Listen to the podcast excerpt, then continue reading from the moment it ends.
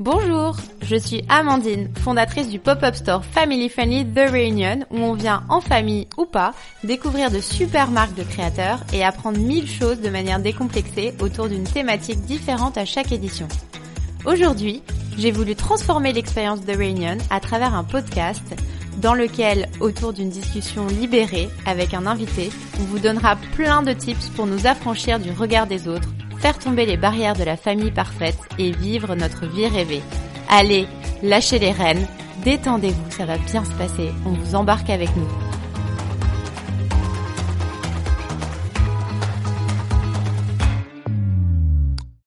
Salut Anaïs Salut Amandine. Merci beaucoup d'être venue aujourd'hui répondre à mes questions.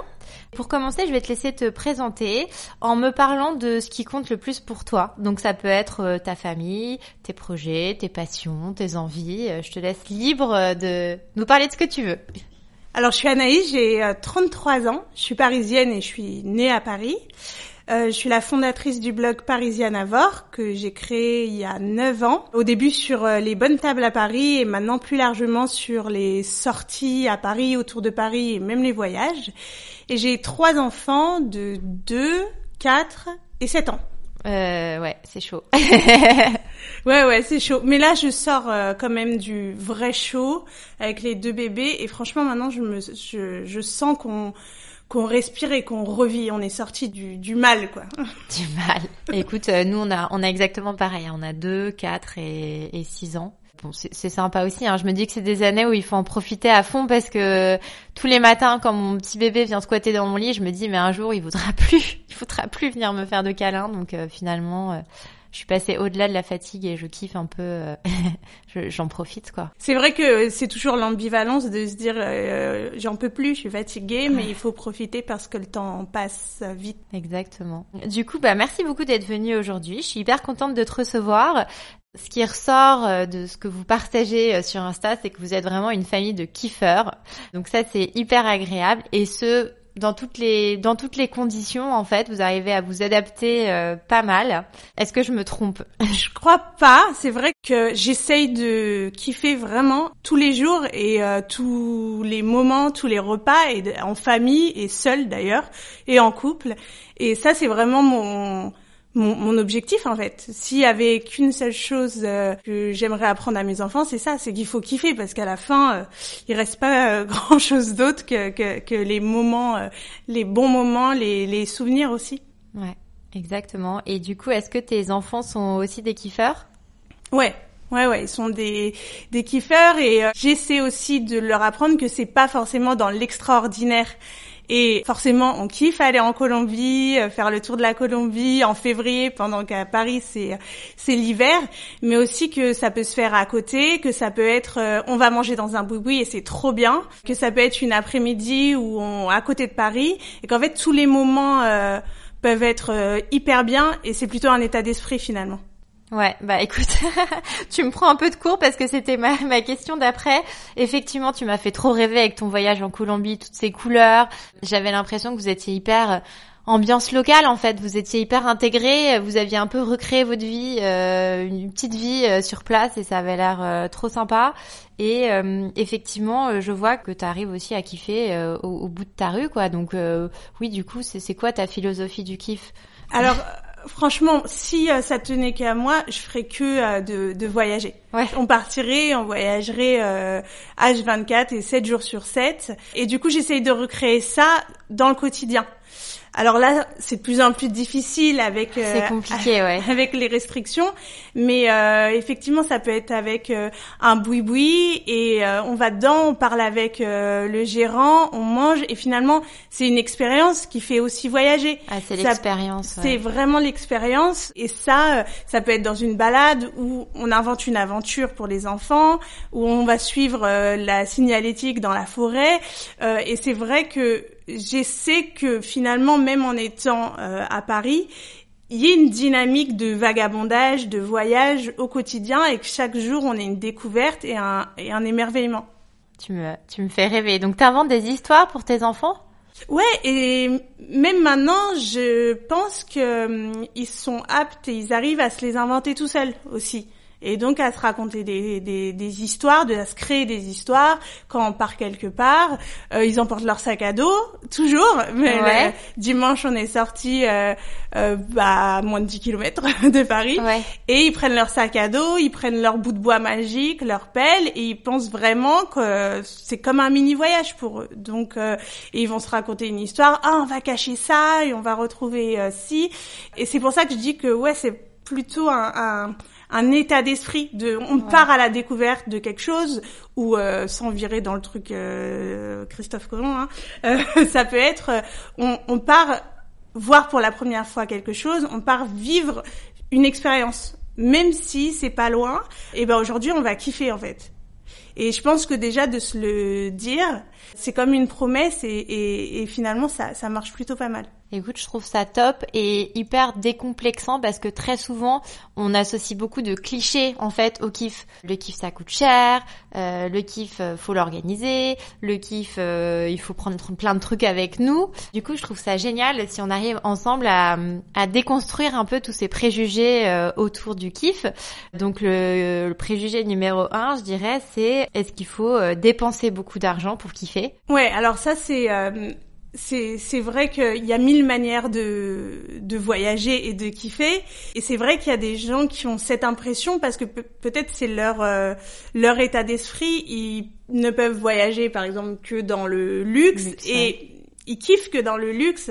Alors que moi j'ai commencé à voyager euh, avec un, sac à dos et avec très peu de budget. Et finalement, c'est ça que je kiffe. Aujourd'hui, on n'a pas du tout d'énormes moyens, mais je pense que même si on les avait, on continuerait à voyager comme ça parce que c'est euh, c'est l'aventure. Ouais, c'est ça que que j'aime en fait. Et euh, et du coup, c'est plus maintenant forcément une question de moyens, mais c'est vraiment euh, l'aventure et l'état d'esprit dans lequel je veux voyager, où j'ai envie de prendre euh, le bus euh, que tout le monde prend, et j'ai envie de bouger beaucoup, et j'ai envie de d'être dans des endroits où il y a où je me retrouve pas entre euh, européens, américains, ouais, de etc. vivre une vraie expérience locale. Exactement. Et du coup, dans ce, dans ces voyages-là, ou lointains, ou à côté de chez moi, ou en France, on dépense pas énormément d'argent. Après, j'entends que tout est relatif. Bien sûr. Mais euh, je veux dire, euh, parce que déjà, on n'a pas beaucoup d'argent. Ouais. Et parce que si j'ai envie de voyager beaucoup aussi, j'ai envie de partir beaucoup. Donc ça, c'est une équation. Il y a des gens qui partent qu'une fois par an, ouais. une semaine, et du coup, ils, ils dépensent plus. Euh, moi, j'ai envie de partir euh, souvent. Et aussi, j'aime bien la, le voyage dans la simplicité, la légèreté, et de faire, ouais, effectivement, un peu euh, ce que les locaux font, ce que les locaux mangent, ce que les locaux vivent, etc. Et donc, euh, pour moi, pas forcément. Et d'ailleurs, on en parle beaucoup maintenant de la micro-aventure. Et c'est J'adore la micro-aventure. Ouais, et c'est exactement ça. Il y, a un, il y a un livre qui est, qui est sorti qui s'appelle Deux jours pour vivre. Et c'est euh, c'est une nana qui montre que en fait, il faut pas grand-chose pour euh, vraiment sortir des sentiers battus, sortir surtout de son quotidien et vivre une aventure. En fait, parfois, il faut un sac à dos, une gourde. Et il y a des expériences même autour de Paris où euh, on peut prendre deux jours pour euh, vivre euh, un week-end qui sort tout à fait du, du quotidien. Ouais. Donc je pense plutôt que ça c'est des barrières euh, ouais, psychologiques. Des fausses barrières. Ouais, c'est des barrières psychologiques. Ou alors évidemment, vraiment ça je l'entends, il y a des gens qui ont besoin de leur confort. Euh, ce qui est pas euh, mon cas. Ouais. Et ce que j'essaie vraiment que ça soit le cas de, de, mes enfants, de pouvoir voyager, et dormir et manger n'importe où, n'importe ouais. comment, n'importe quoi. Parce que là, quand on s'enferme dans un truc où ah l'enfant il lui faut euh, c'est huit doudous, ah, son ouais. oreiller, je vois lit. très bien. Bah, J'entends que c'est hyper ah ouais. euh, com compliqué. Donc ça aussi c'est encore un état d'esprit. Moi je reçois beaucoup de questions à chaque fois que je voyage avec les enfants. Mais comment tu fais pour prendre ça, ça, ça? Et pour t'organiser la sieste? Je suis là en fait, c est, c est, enfin tout ça c'est des faux problèmes quoi. Mmh. Et après ça je le je vois qu'en fait euh, euh, c'est au bout du monde, mais comme à Paris. Il y a des gens à Paris, ils vont sortir pour Aussi, une journée ouais, et ils vrai. ont en fait euh, mille choses euh, avec eux. Et donc ça commence là de, de se faire euh, une journée euh, sans sortir avec rien. Parce qu'en fait, finalement, tu peux tout oublier. Il y a tout à portée de main. On est à Paris. Donc déjà, quand je vois des gens qui effectivement voyagent avec, à la journée avec beaucoup de choses, je me dis bah effectivement quand tu pars en Colombie, euh, là tu tu tu je vois pas comment tu vas partir sans sans ton lait si déjà à Paris t'arrives pas à, à, à, sortir sans euh, trois sacs. Mais euh, et après évidemment ça c'est une angoisse et un stress qui fait que ça rassure d'être avec 1000 sacs, j'entends bien, et alors qu'en fait ça génère beaucoup de stress d'avoir plein de trucs. C'est hyper. De toute façon, il te manque toujours un truc en fait.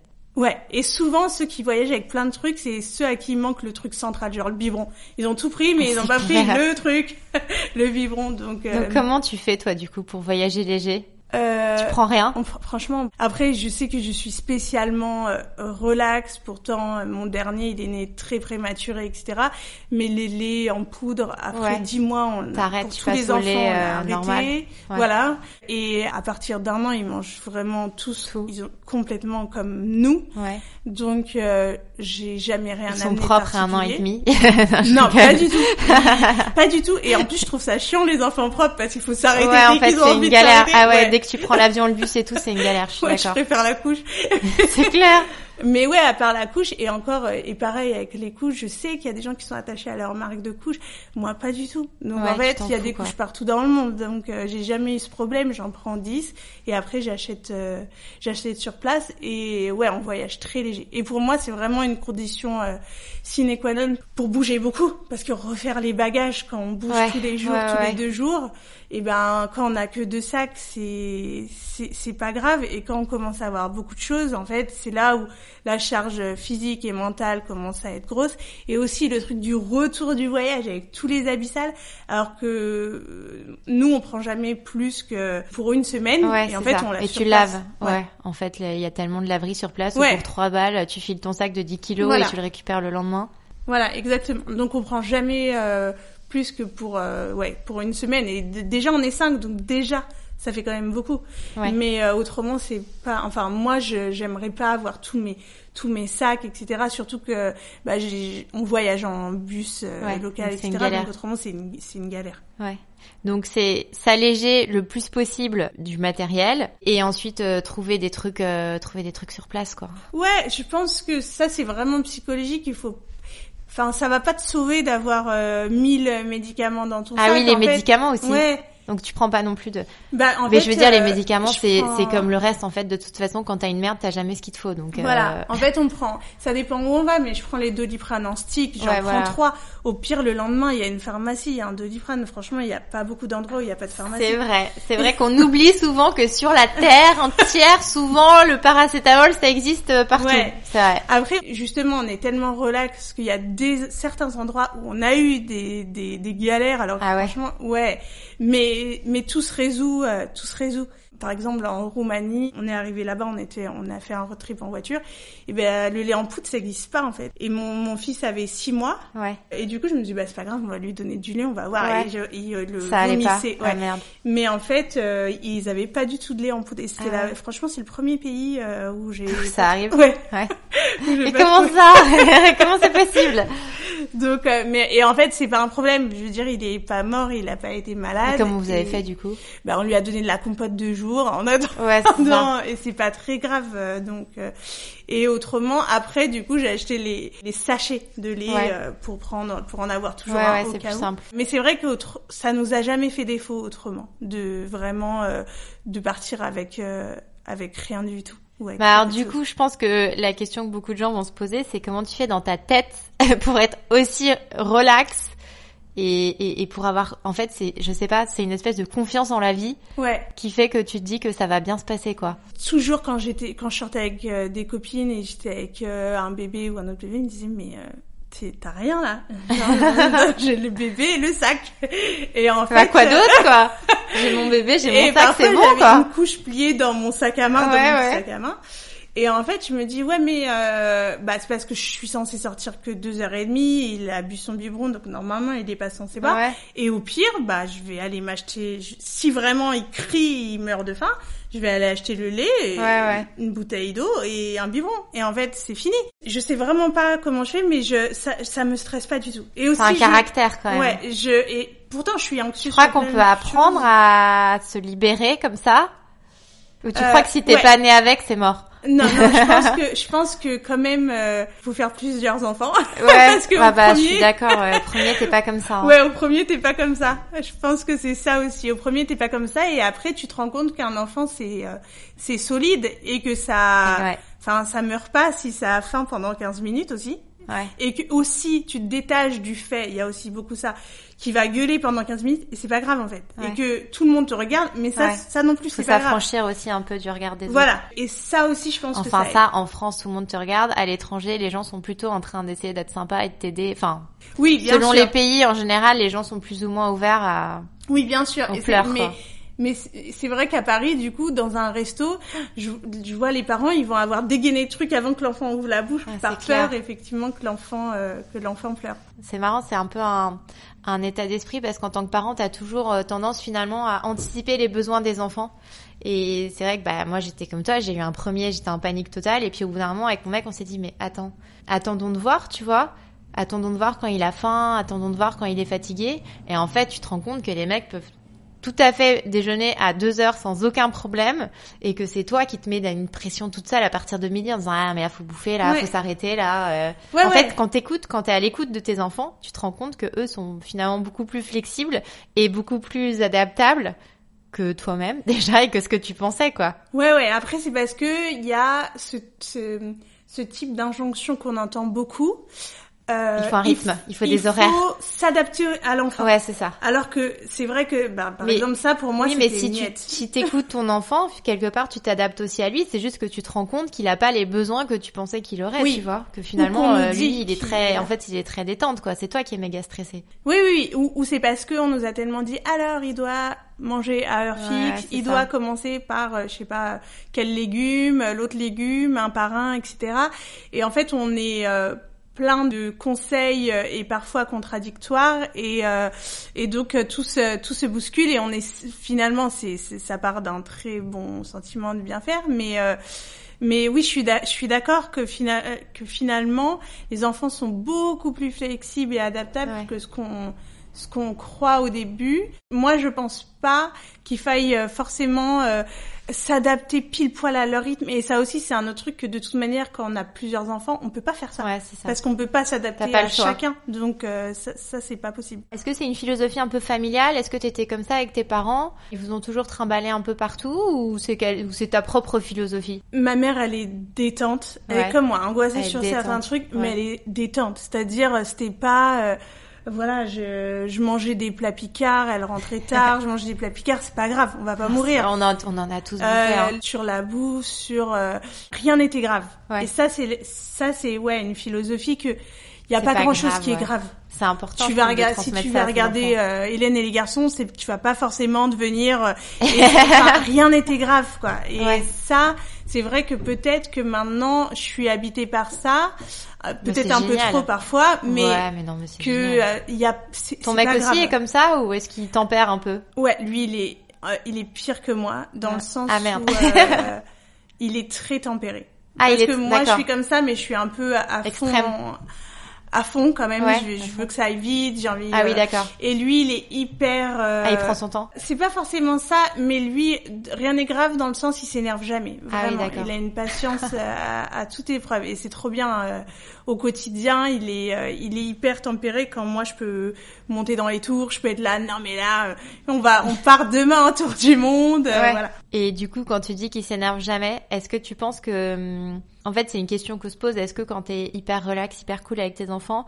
tu penses que les enfants finissent par en abuser, ou est-ce que tu penses que d'eux-mêmes ils s'autorégulent en fait et, et que au final euh, ça se passe limite mieux que quand t'es tout le temps là, à avoir des interdits, des contraintes, des menaces euh?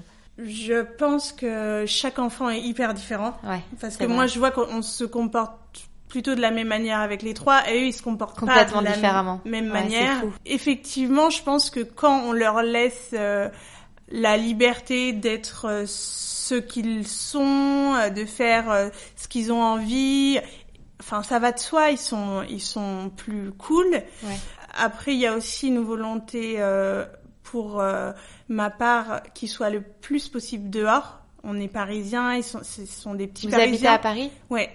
Mais je veux pas du tout que ce soit de petits parisiens. Ouais, des petits parisiens qui marchent que sur le bitume et entre quatre murs. salissent Et, euh, et je veux, voilà, ouais, je veux qu'ils s'alisent, je veux qu'ils marchent plus sur euh, l'herbe ou dans la forêt que sur le bitume. Ouais. Et ça, je pense que ça fait partie de leur euh, développement et qui les construit vraiment autrement que d'autres petits Parisiens qui restent le week-end et tout le temps sur le bitume et dans les magasins et, et dans les rues avec des petits trottoirs, quoi.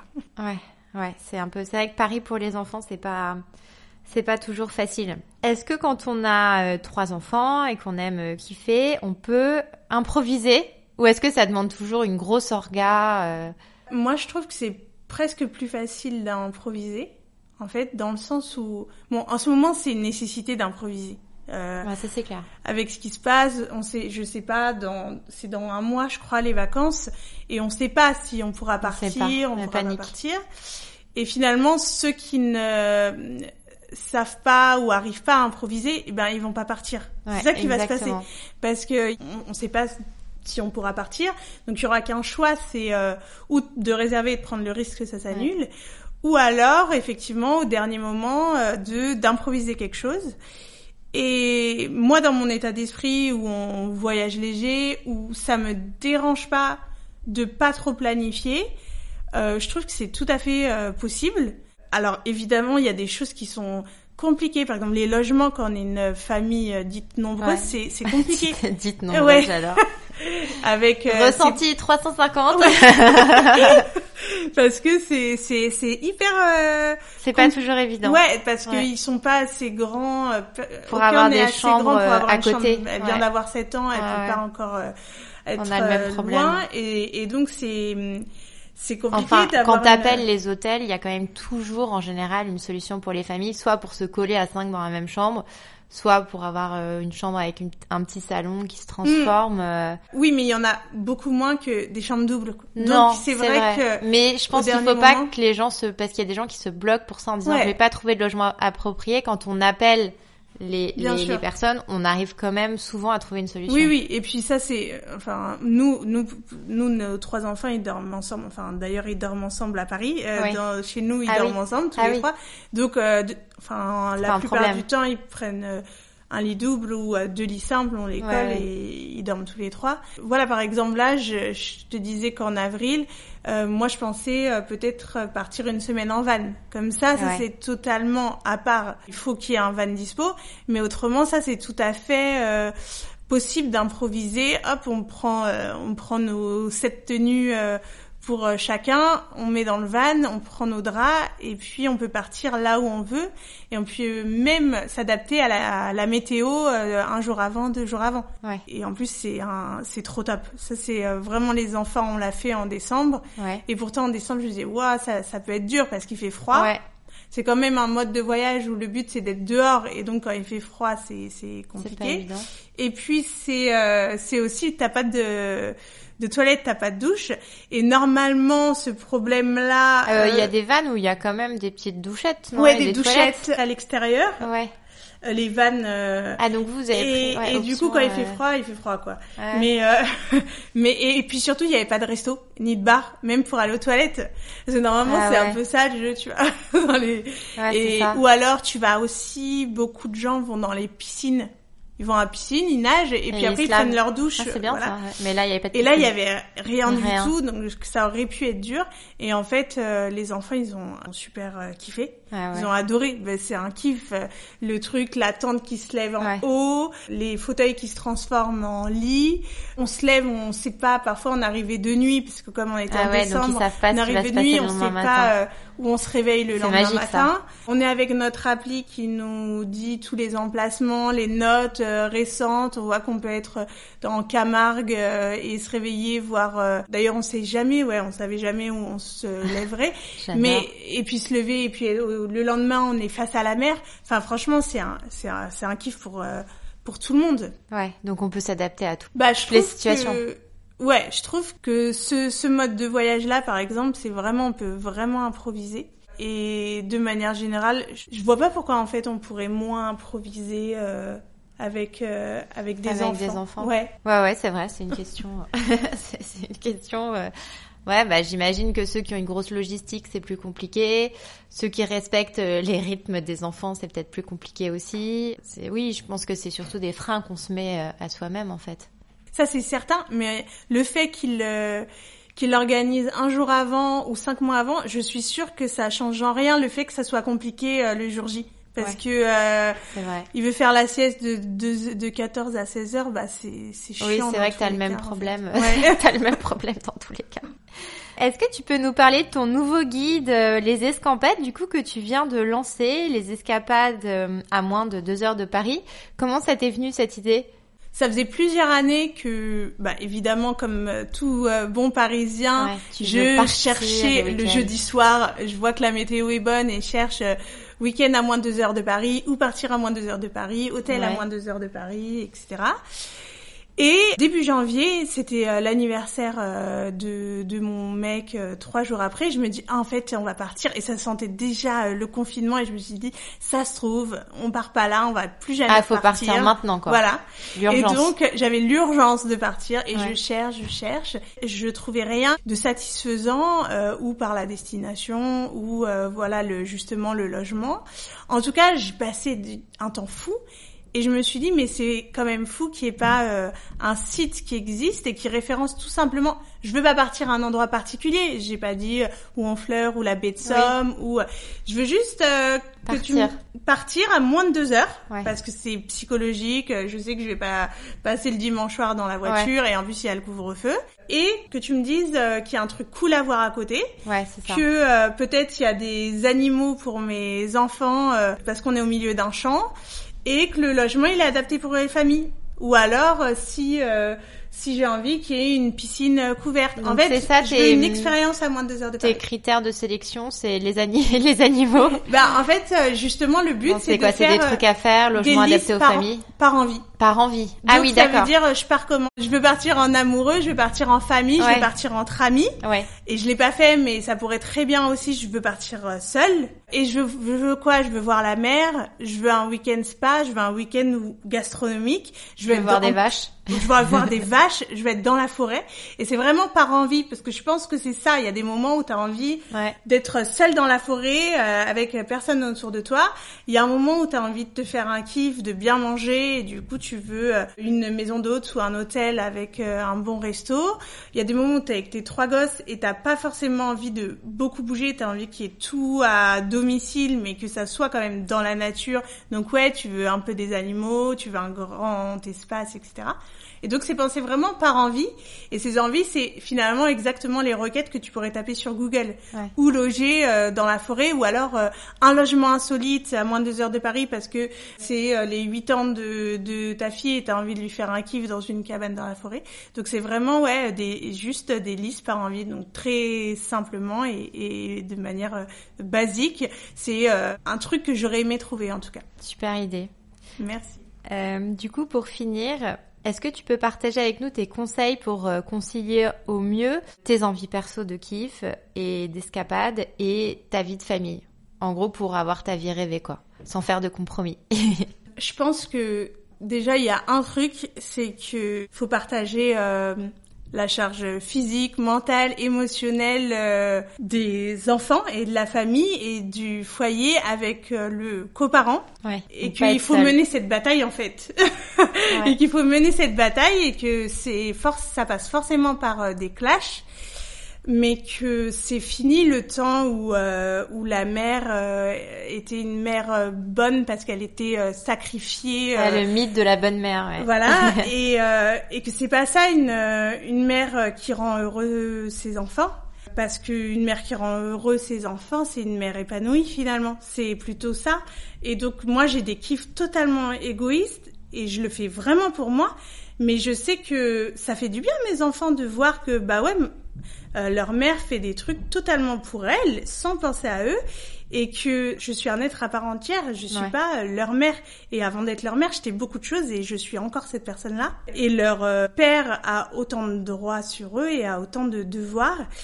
Et j'arrive à kiffer et à faire vraiment et professionnellement, personnellement, socialement des choses parce que il fait autant que moi, si ce n'est plus. Et ça, je pense que c'est la, la, première chose. C'est-à-dire que vraiment, j'ai jamais lâché du lest sur ça. ne lâchons pas. Ouais, donc c'est hyper important d'avoir quelqu'un sur qui s'appuyer, quoi. Ouais, c'est même pas s'appuyer, c'est-à-dire il est mon égal et il y a, ouais, voilà, c'est, euh, il y a pas de, je veux rien. Pas de euh, question, quoi. Il y a pas de question. Et c'est, il y a pas, on passe pas son tour et c'est normal en fait. Donc je pense qu'il y a ça et il y a aussi responsabiliser les enfants dans le même sens. Dès lors qu'ils sont assez grands pour faire, pour ramasser leur merde sous eux, bah, qu'ils ramassent leur merde sous eux en fait. Et, parce que si c'est une manière de d'éduquer et mes fils et ma fille à s'occuper de, de leurs affaires et à moi et aussi à leur père de nous décharger et d'avoir le temps euh, dont on a besoin pour vivre notre vie qui est hyper importante où chacun a sa vie, chacun a sa propre vie, euh, chacun de mes fils a sa vie euh, vraiment indépendante et c'est tellement important que moi aujourd'hui je fais des choses, ils sont pas là et ça m'apporte beaucoup et du coup, j'ai et des choses à leur raconter et des choses que je veux pas leur raconter, mais qui font qu'on est des êtres chacun à part entière. On est une famille, mais aussi on est hyper euh, indépendant et ça, j'y tiens beaucoup. Écoute, merci beaucoup Anaïs. Tu as ouvert de nouvelles perspectives, je pense, pour tout le monde. Et voilà, j'espère qu'on arrivera tous à, arriver à ton niveau de, de, de coolitude et en tout cas euh, prendre des, des, bons conseils dans euh, ce que tu viens de partager avec nous. Donc, merci beaucoup. Merci à toi.